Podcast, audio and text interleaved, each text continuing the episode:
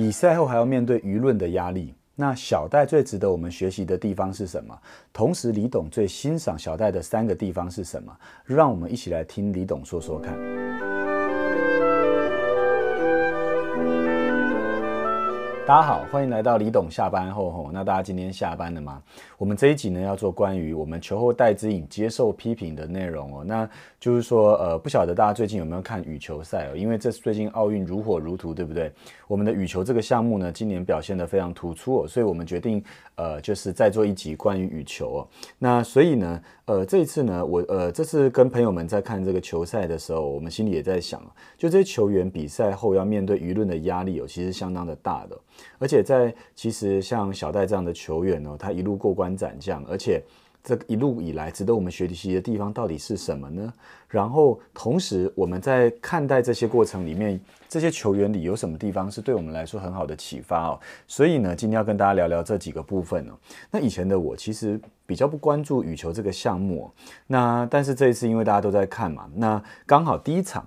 呃，小戴的第一场跟最后一场哦比赛呢，我都有看到啊。那那当然，这两场比赛我觉得都蛮精彩的，也都都给我留下深刻的印象。怎么说呢？应该说在这一次呢，朋友圈呢的讨论里面呢，他们后来大家问说，哎，你觉得欣赏小戴的地方是什么？那因为我中间看的第一场跟最后一场嘛，那我自己觉得呢，就是在欣在小小戴的球赛过程里面呢，自己蛮欣赏他几个地方哦。第一个地方是什么？因为第一场球赛他是对上了瑞士三十四队的。的萨宾娜，那萨宾娜她当时两场连续啊都是以。那个比数差距很大的这个数字哦，就是赢了对手。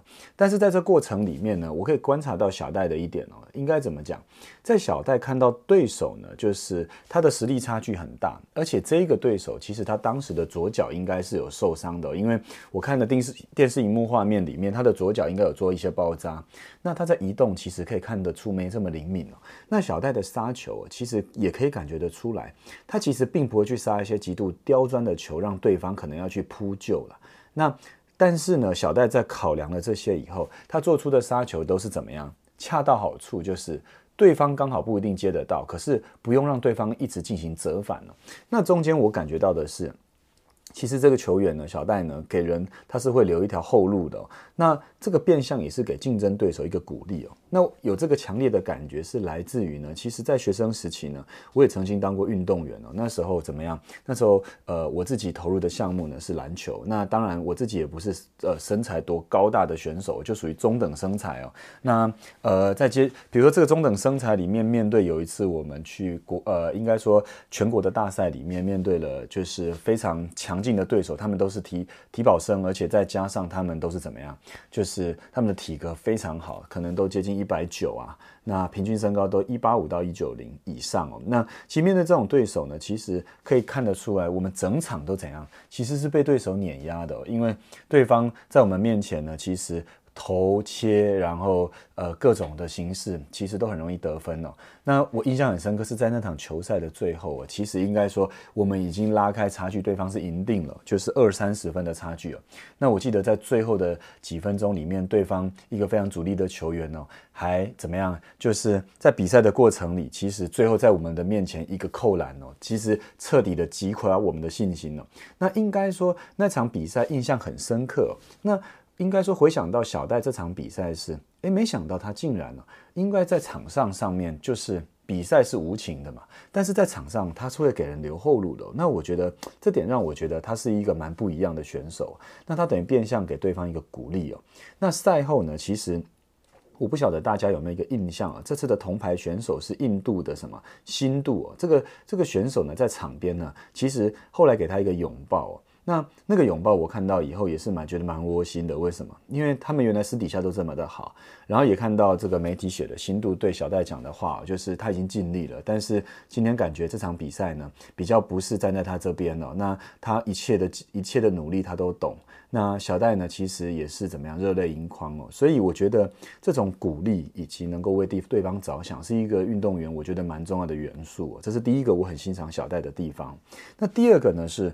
呃，应该说我很欣赏小戴的第二个地方是来自于冠军赛的过程哦。那冠军赛他的对手大家都知道是陈宇飞嘛，他是世界排名第二。那陈宇飞今年二十三岁，比小戴年纪小一些啊。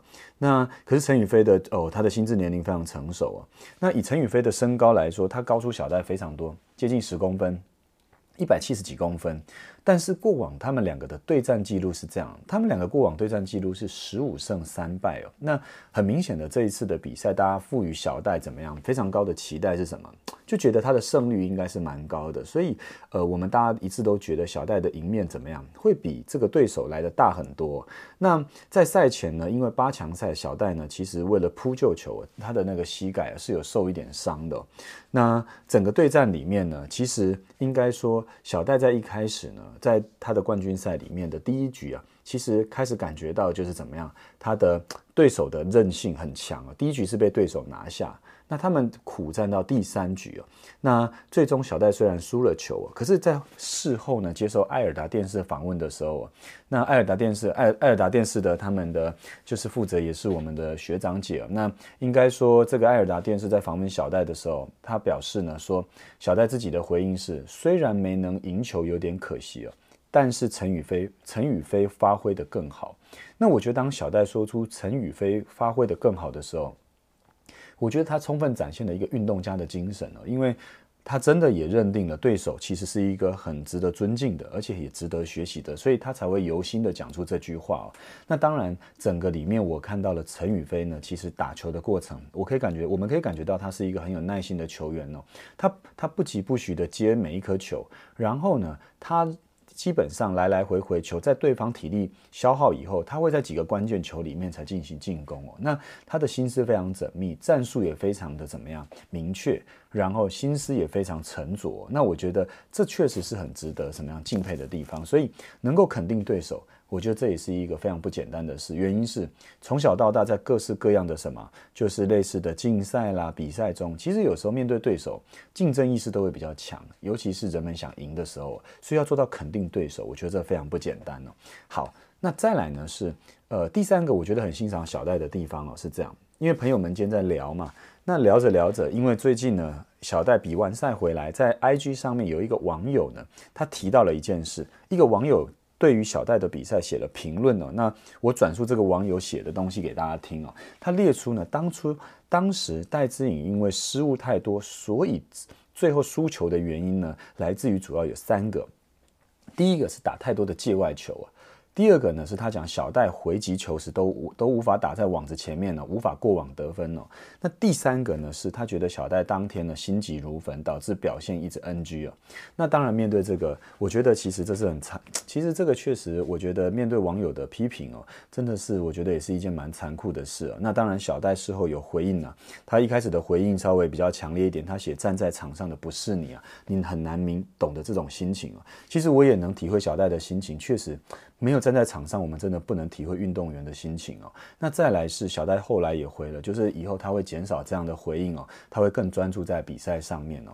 那其实可以看得出小戴哦，他是能愿意接受批评的。为什么？因为其实，在这些批评里面，人们才会进步哦。那这也让我回想到一件事情是，其实这几年因为像台北医学大学，他都有来邀请我去演讲嘛。那接了教育部计划后，其实每一年去演讲哦，大家知道，面对医学系的学生哦，要去进行演讲的时候。